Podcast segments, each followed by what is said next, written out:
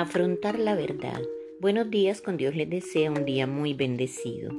Ante todo quiero disculparme a la audiencia por no haber podido emitir programa en el día de ayer por problemas de fuerza mayor. Ahora sí, entremos de nuevo en materia. Nadie puede librarse de un problema hasta estar dispuesto a admitir que tiene uno. Aunque nuestros problemas pueden haber venido sobre nosotros debido a algo que fue hecho en contra de nuestra voluntad, no tenemos que dejar que el problema persista, crezca y tome por completo el control de nuestras vidas. Nuestras experiencias pasadas pueden habernos hecho como somos, pero no tenemos que permanecer de esa manera.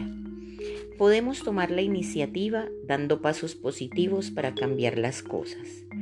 Cualquiera que sea el problema, se debe enfrentar con la verdad y asumir nuestra responsabilidad personal. La verdad no tiene temperatura emocional. Somos nosotros quienes ponemos el frío o el calor a lo que de verdad ocurre. Decir la verdad nos asusta porque implica salir del espacio de seguridad y pasar a gran incertidumbre. La verdad reclama confianza. Nos enfada. Se siente el orgullo herido, nos sentimos amenazados. La verdad reclama humildad. Nos entristece, nos encerramos en sí mismos y nos desanimamos. Sabemos lo que podemos perder al decir la verdad. Y esta reclama aprender a cerrar ciclos y episodios antiguos. Nos da alegría Podemos suspirar aliviados, no hay que disimular.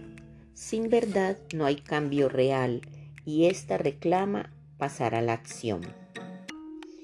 Debemos recordar que al decir la verdad cambiamos una emoción fría, tóxica, amenazante por un sentimiento cálido, sanador, esperanzador. La verdad no es negociable. Recordemos la frase de San Juan. Solo la verdad os hará libres. Yo creo que no hay nada tan difícil como cometer sinceridio. Es algo así como producir la muerte al ego, a la vanidad y la esperanza propia y ajena por decir la verdad. El precio de la verdad absoluta es muy alto y no estamos preparados para pagarlo pues se debe sacrificar el orgullo, la vanidad, el amor propio, que se protegen con aquellas mentiras que mantienen una percepción falsa de nosotros mismos frente a los demás. Creamos un mundo ficticio, un juego de la imagen retocada.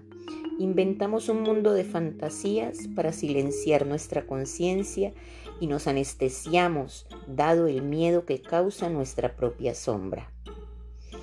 Si decimos la verdad, comenzaremos a ser valorados por lo que en realidad somos y no por la manera como los demás desean que seamos.